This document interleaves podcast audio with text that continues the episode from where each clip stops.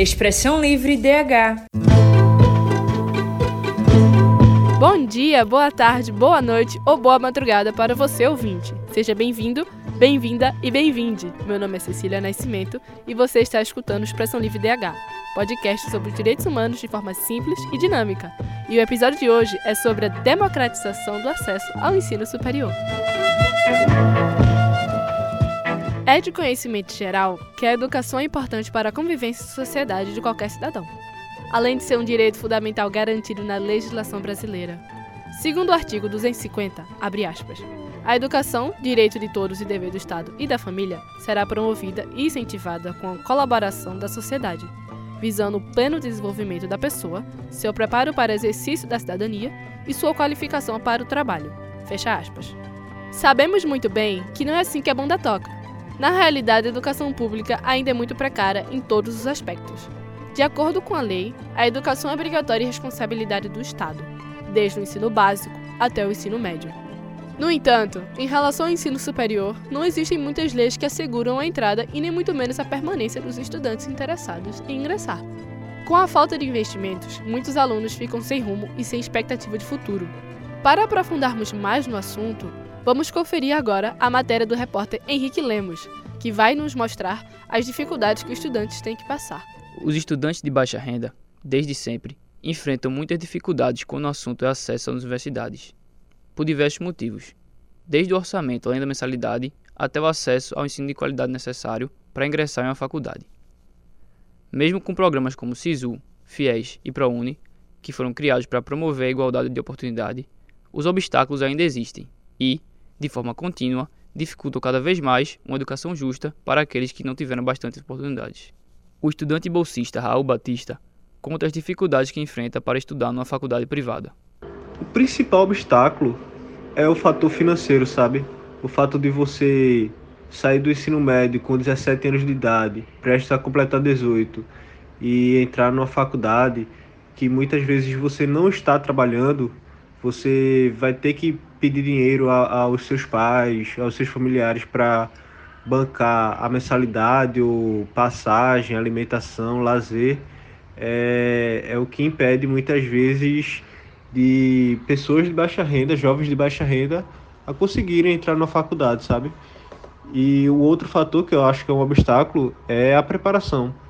A escola pública hoje em dia no Brasil ela é bastante precária.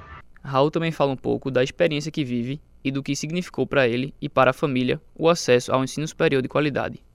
Bom, quando eu entrei na Católica, eu tinha 19 anos e meio. Eu já tinha desistido já de entrar numa faculdade, de conseguir alguma bolsa, alguma coisa, quando essa oportunidade apareceu, que foi a junção da, do, do fato de eu ser baixa renda com a minha nota do Enem de 2017.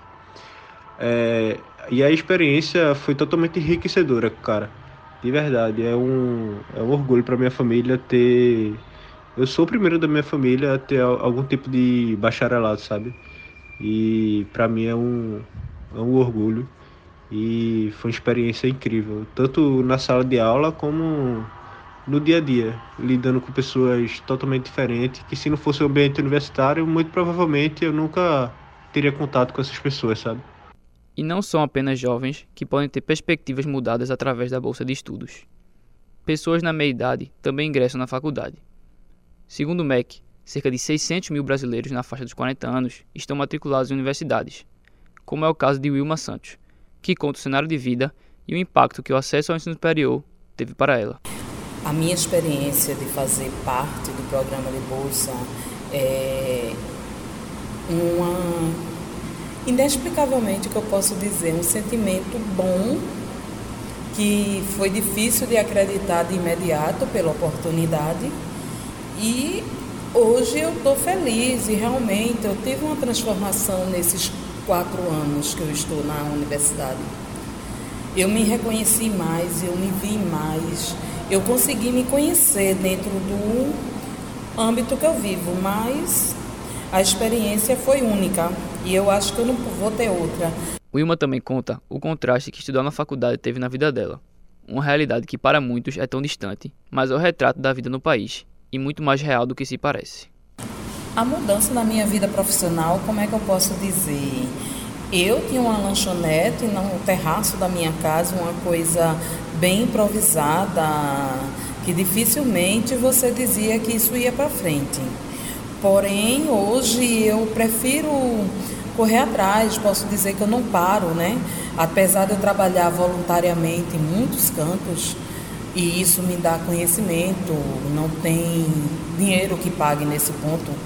Ele me dá muito conhecimento e é isso. Hoje eu sou uma pessoa que eu busco o meu campo. Caso queira saber mais sobre o sistema de bolsas, procure o site do ProUni, acessounico.mec.gov.br ou do FIES, cisfiesportal.mec.gov.br. Henrique Lemos para o Expressão Livre.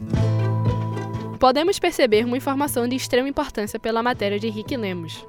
Todos os entrevistados tiveram a oportunidade de estudo e assim conseguiram mudar de vida. Essa é a importância do acesso à educação.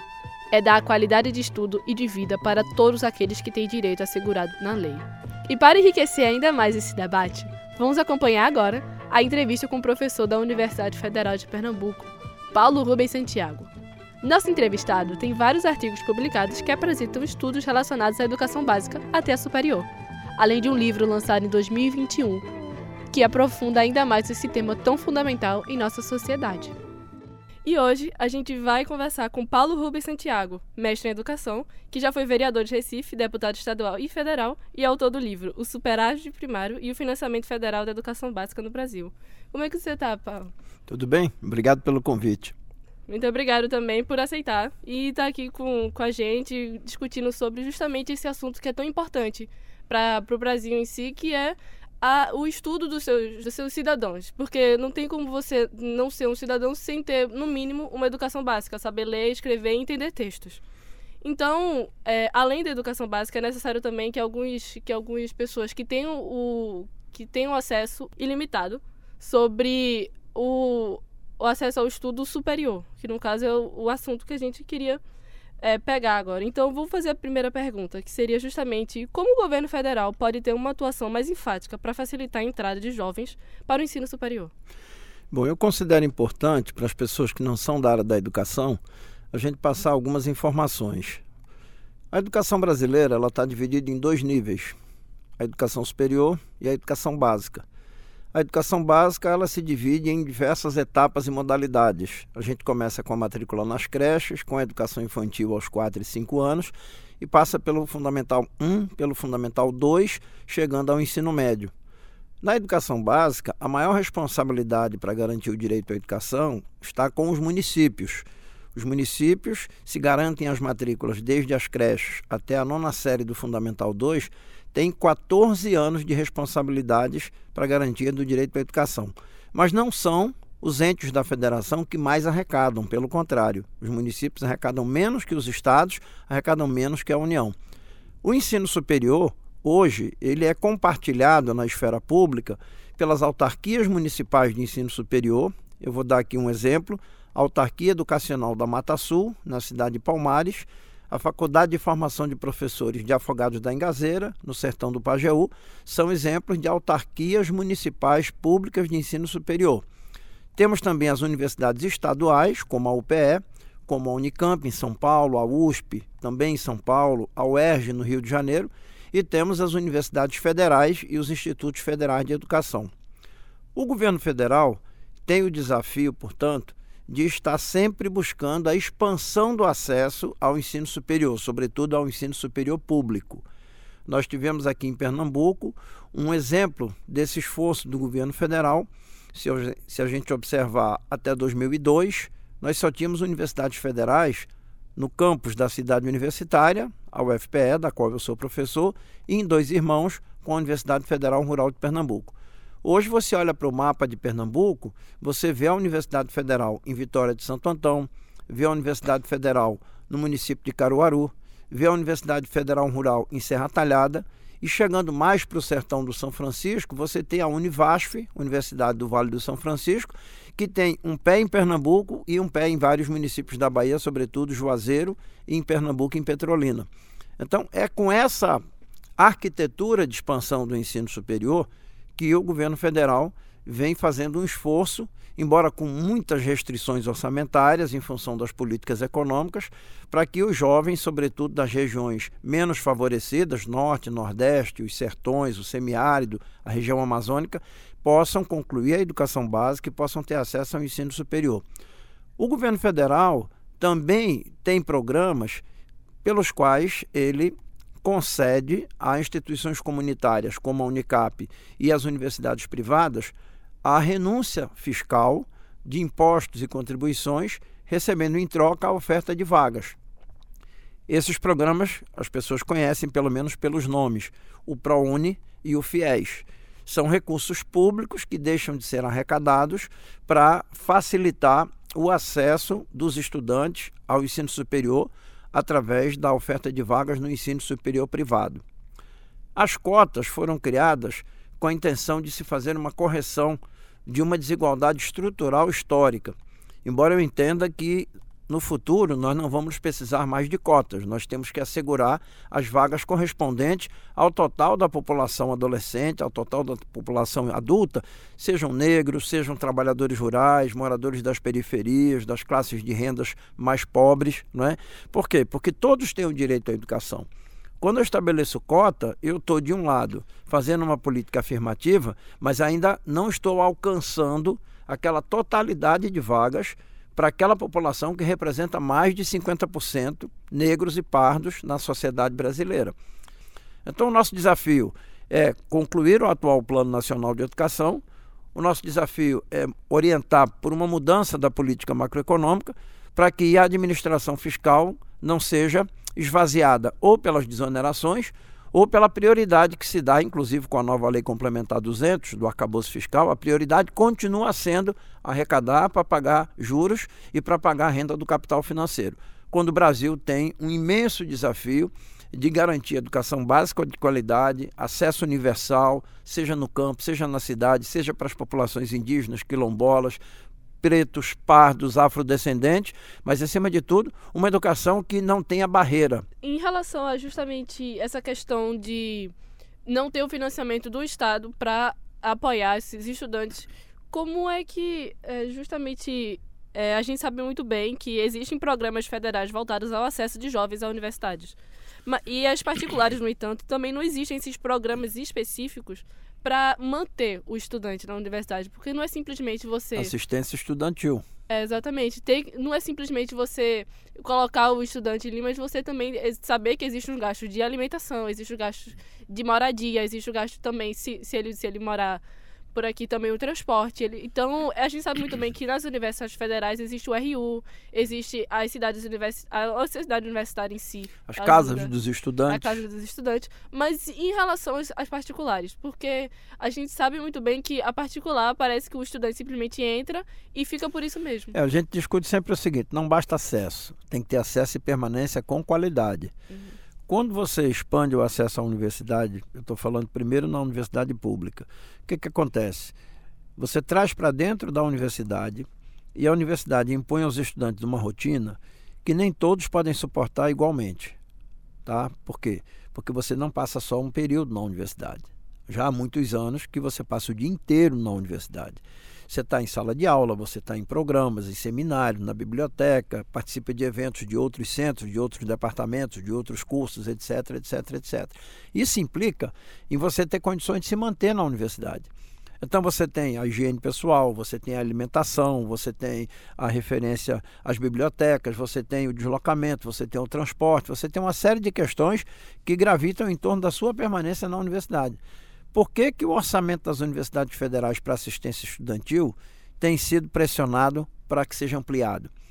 Porque na hora que você alarga o acesso para a base da sociedade, para os mais pobres, das famílias que têm renda mais baixa, alunos pretos, pardos, alunos que vêm do campo, você tem que aumentar o recurso de custeio da assistência estudantil. Semana passada houve um problema sério, uma intoxicação alimentar em massa no restaurante da Universidade Federal de Pernambuco. Então, tudo isso implica em olhar para os dois lados, ou seja, eu tenho que me preocupar com o acesso, mas o acesso não pode ser precário. Eu tenho que garantir a qualidade da permanência desse estudante, dessa estudante na universidade. E isso implica em financiamento, implica em fundos públicos. falando sobre essa falta de incentivo do governo federal, principalmente acerca da, da pesquisa e do acesso de, de, de pessoas para para a universidade, eu queria falar mais sobre justamente sobre essa, essa, essa questão que teve no último governo do, do ex-presidente Bolsonaro relacionado à falta de incentivo, principalmente da, do financiamento e, e da entrada do, dos estudantes. Teve toda essa, essa questão que foi, é, foi restabelecida principalmente no governo de Temer e voltou nessa coisa do governo de Bolsonaro, que foi esse do novo ensino médio, de, de trazer mais um ensino técnico do que realmente um ensino superior de qualidade.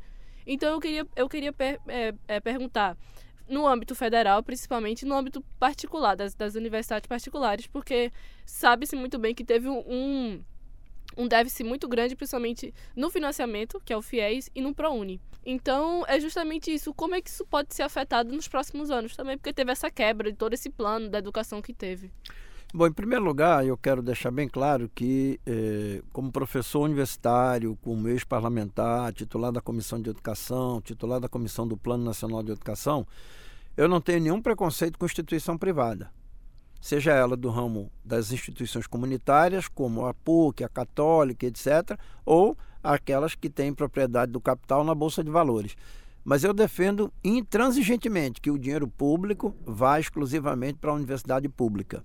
Que os recursos públicos sejam utilizados para a expansão, qualificação, modernização, desenvolvimento da instituição superior pública seja ela estadual, federal ou ainda as autarquias municipais que são semipúblicas, porque elas são autarquias vinculadas à administração dos municípios, mas cobram mensalidades aos estudantes do município sede e dos municípios polos, como a região do Sertão, como o próprio caso da Emasul, em Palmares e outras e outras e outras. Nessa perspectiva, nós precisamos pensar que você falou da reforma do ensino médio, o novo ensino médio implantado durante a gestão do ex-presidente Temer, que chegou ao governo através de um golpe de Estado. Veja, o ensino médio não é um satélite gravitando solto em torno da órbita da Terra. O ensino médio ele é uma decorrência de toda a escolarização anterior, que na nossa concepção deve começar nas creches, na educação infantil, no Fundamental 1 e no Fundamental 2.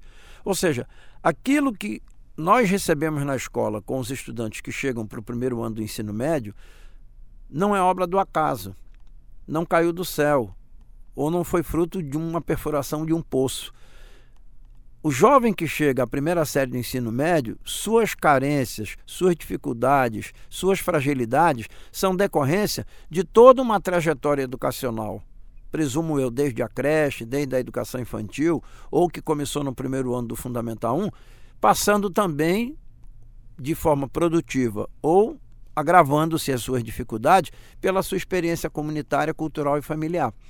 Então, nós temos que pensar a educação sobre duas óticas: a educação intraescolar e os fenômenos extraescolares que influenciam o desempenho, o aprendizado, a concentração, a capacidade de integração à escola dessa criança e desse jovem. Portanto, eu não vou fazer nenhuma revolução no ensino médio achando que o ensino médio está desconectado do Fundamental 1 e do Fundamental 2. É impossível imaginar um novo ensino médio sem um olhar diferenciado de qualificação, de financiamento, de valorização para os professores e professoras, para os servidores, para os estudantes, pelo menos do Fundamental 1 e 2. Então, foi uma falácia, foi uma fraude pedagógica a tal da proposta do novo ensino médio. Então a gente consegue perceber muito que é, essa, essa falta de acesso e a democratização do acesso à educação superior, ela vai muito mais do que simplesmente educação, ela vai muito mais pelo âmbito financeiro e pelo âmbito também governamental. Então esse foi o fim. Muito obrigada pela sua participação, foi uma ótima conversa. Muito bom, muito bom mesmo. Muito obrigada. Eu é que agradeço e como professor, todo professor tem o hábito de passar umas tarefas, né? Vou deixar umas dicas aqui. É, as pessoas que tiverem interesse eh, de consultar algumas obras, alguns autores, né? deixo citar alguns nomes de colegas professores e professoras que as pessoas podem procurar e vão encontrar muitos artigos, muitos capítulos de livros, dissertações, teses. Vamos lá. Em primeiro lugar, o professor Fabrício Augusto de Oliveira. Fabrício Augusto de Oliveira é um economista, professor titular aposentado da Unicamp, escreve, tem muito acúmulo sobre questões tributárias, questões fiscais e de política econômica. Em segundo lugar, o professor Evilásio Salvador, professor da Universidade de Brasília. Tem muito acúmulo, tem muitos artigos, capítulos de livros que tratam de finanças públicas, seguridade social, assistência social, previdência social. Em terceiro lugar, o professor Francisco Luiz Caseiro, com Z, Lopreato. Francisco Lopreato, que é autor de um livro maravilhoso que se chama Caminhos da Política Fiscal no Brasil. E para vocês, estudantes de jornalismo e comunicação em geral, a tese, que foi transformada em livro, de uma jornalista, infelizmente já falecida, que se chamava Paula Puliti, P-U-L-I-T-I. O livro dela publicado, que é oriundo da sua tese, defendida na Escola de Comunicação e Artes da USP, ela foi orientanda do jornalista e professor Bernardo Kucinski, muito conhecido. O livro dela se chama O Juro da Notícia: Jornalismo Econômico pautado pelo capital financeiro. É brilhante, é brilhante. Ela fez uma pesquisa exaustiva nos veículos de comunicação, retroagiu algumas décadas para determinar, indicar o momento em que o jornalismo econômico passou a ser comandado pelos bancos. O noticiário econômico passou a ser financiado como fonte de informação pelos interesses financeiros dos bancos. Por isso é que o título do seu livro é O Juro da Notícia, Jornalismo Econômico pautado pelo capital financeiro. E um portal bastante interessante que se chama outraspalavras.net. Não tem BR. outraspalavras.net. Algumas editoras que estão se consolidando como editoras responsáveis por um sem número de títulos importantes. A Boitempo é uma editora importante. A editora Contracorrente é uma editora importante. A editora Insular de Florianópolis é uma editora importante. A editora Lutas Anticapital também é uma editora importante. E a Expressão Popular, não sei qual é a situação hoje dessa editora, mas também tinha oferecido até recentemente títulos muito importantes. Então temos a Autonomia Literária, a Contracorrente, a Insular, a Boitempo e a Lutas Anticapital como editoras que vêm resistindo a essa maré de autoajuda que as pessoas viajam, chegam nos aeroportos, nas livrarias só tem livro de autoajuda, só tem livro de alienação, nada para compreender criticamente a nossa sociedade. Meu muito obrigado. Quem puder, eu estou no Instagram, Paulo, underline Ruben, underline Santiago, e lá a gente compartilha informações, a gente compartilha, comenta notícias econômicas, comenta a pauta social. É muito importante, muito obrigado. E um abraço à professora Andréa Trigueiro. Obrigada. Nesta entrevista, nós podemos perceber a importância do acesso ao ensino de qualidade, desde a educação mais básica até a superior, para assim se desenvolver uma sociedade de cidadãos cientes dos seus direitos e deveres. No entanto, a problemática da educação de baixa qualidade vai muito além.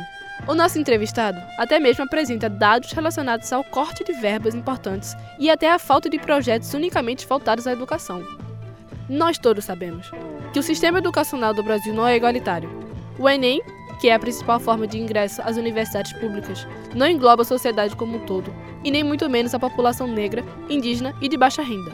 Por isso, a existência necessária do sistema de cotas, que está longe de ser a forma ideal, mas é um método crucial para a entrada de vários estudantes, para que assim nosso país tenha mais intelectuais formados. Você vai conferir agora o quadro Dialogando com o advogado, cientista político e professor Manuel Moraes, coordenador da Cátedra da Unesco Unicap de Direitos Humanos Dom Helder Câmara. Ele enfatiza a importância do acesso à educação superior,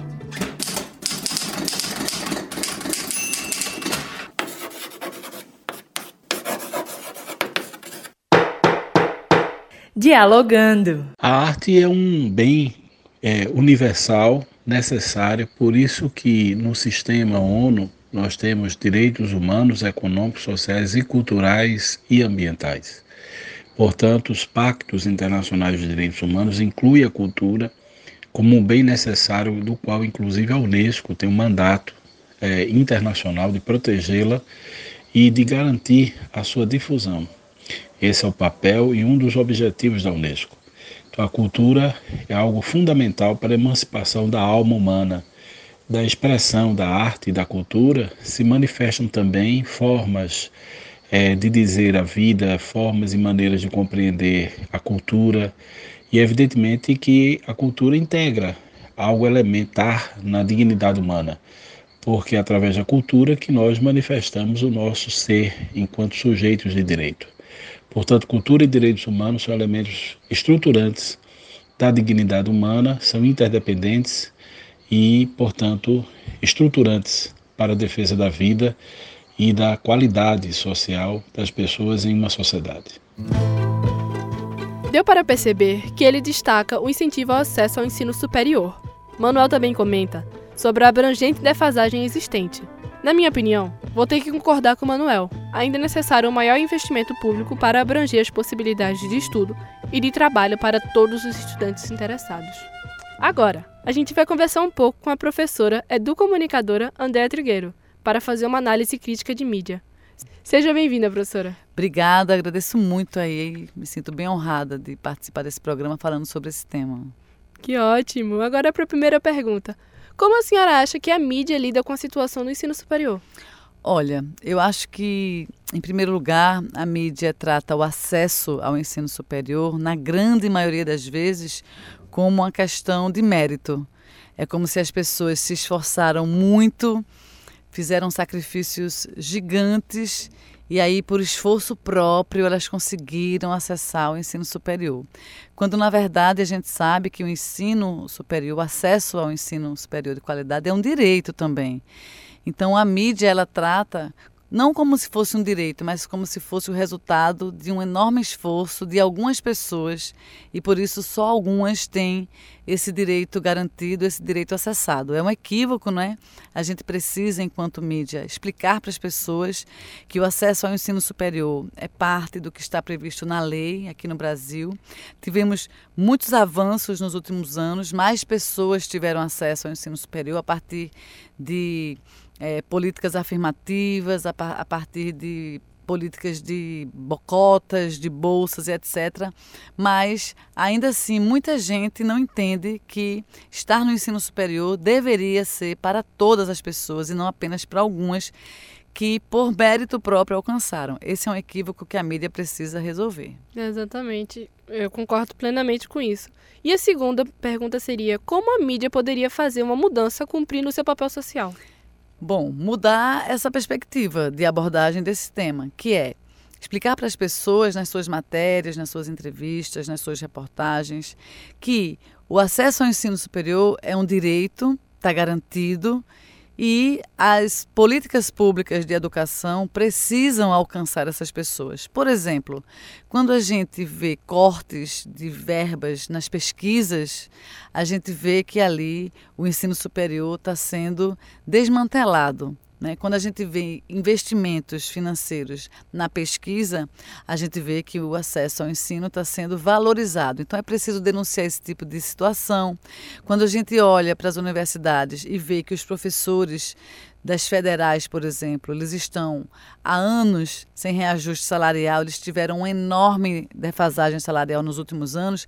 A gente está falando de acesso também, porque se a gente tem professores que se aposentam e não há concurso para é, substituí-lo, quando a gente vê as verbas das pesquisas sendo diminuídas, quando a gente vê o desmantelamento das políticas públicas de educação, a gente vê que a educação não está recebendo o tratamento devido. Então a mídia precisa denunciar quando isso ocorre, mostrar na lei onde esse direito está sendo violado e onde as políticas públicas deveriam incidir para garantir esse direito, fazer o papel educativo de explicar para as pessoas onde os direitos estão, onde eles estão sendo violados e como eles podem ser reparados. Porque imagina você, uma pessoa que cresceu, ficou adulta, casou, teve filhos e não teve condições de estudar, de ter uma profissão de nível superior. Aquela pessoa vai ter sempre um subemprego, um subsalário, vai viver sempre às, às margens né, da sociedade, sem acesso a, a bens de consumo. Então, a mídia, para cumprir o seu papel, precisa fazer matérias denunciando, explicando é, trazendo os argumentos que ajudem a sociedade a, por exemplo, cobrar dos governos quando o acesso ao ensino superior não está sendo garantido, quando ele está sendo garantido, mas ele não tem qualidade, por exemplo. Então, a mídia educativa, propositiva, trazendo informações de interesse público, é a melhor maneira de enfrentar esse problema e da mídia conseguir cumprir o seu papel social. Tá certo. Muito obrigada pelas suas respostas. Eu que agradeço. Vamos acompanhar agora o quadro Culturalidades, apresentado por Manuel Dantas, historiador e estudante de jornalismo na Unicap. Nele, você vai conferir dicas sobre o tema na cultura.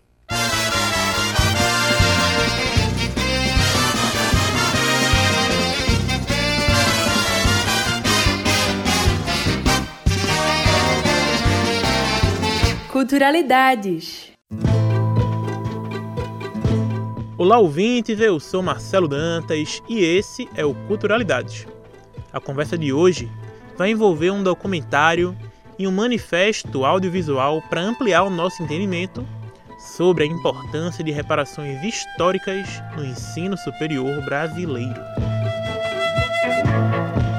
O documentário Cotas, uma porta aberta, realizado pelo Núcleo de Estudos Africanos, Afro-Brasileiros e Indígenas da Universidade Federal do Rio Grande do Sul investiga o impacto que a política de cotas na instituição teve sobre os alunos contemplados. Nos depoimentos, é possível perceber a necessidade da luta coletiva para a conquista de direitos. E nesse caso não foi diferente, com a classe estudantil nas trincheiras por uma educação pública que atendesse também as pessoas negras e indígenas. Se a universidade é uma potência no campo da pesquisa, a partir da inserção dessas populações marginalizadas, a pesquisa começa a redirecionar o olhar, a tornando mais plural e democrática. O documentário é um exemplo bem concreto que as cotas funcionam, são necessárias e só engrandecem o ensino superior e a sociedade.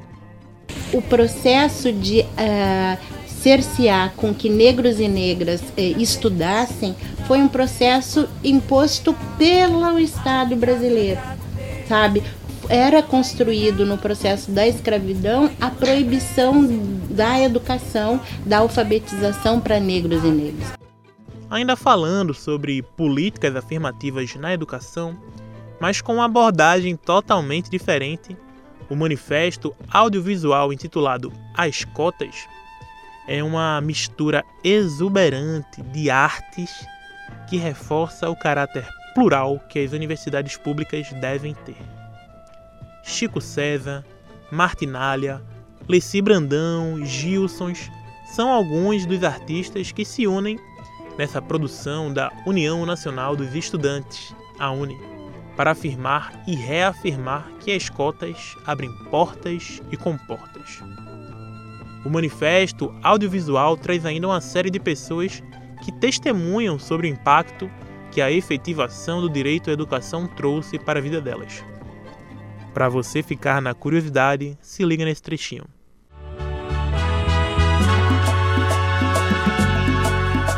O preto pardo indígena, no final das contas, pobre e o excluído foi levado em conta. E o colorido das escolas tomou conta. Não, não há colonização e numa afronta. Espero que tenham gostado das sugestões. Salve o documentário salve o audiovisual, a educação e a arte salvam. Marcelo destaca a necessidade de luta coletiva e abre os olhos para a demanda de uma educação pública que atenda a população negra e a indígena. Pois a partir da inserção dessas populações marginalizadas, a universidade se torna mais plural e democrática.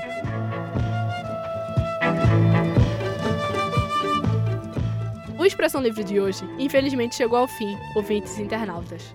Este programa é uma produção dos estudantes da disciplina de Entrevista e Edição em Rádio Jornalismo, do curso de Jornalismo da Universidade Católica de Pernambuco, numa parceria com a Educom DH, Educom Comunicação e Direitos Humanos na Mídia. O Expressão Livre DH de hoje teve a apresentação de Cecília Nascimento, reportagem de Henrique Lemos, produção de Cecília Nascimento e Henrique Lemos, e trabalhos técnicos de Marcos Gordinho. A coordenação de jornalismo é da professora Andréa Trigueiro. Aproveita e segue a gente no Instagram, arroba Expressão Livre DH. Terminando esse, corre para ouvir outros episódios que ainda não tivesse tempo. Obrigado pela atenção. A gente se encontra no próximo episódio. Espero que você tenha gostado. Tchau, tchau, até mais.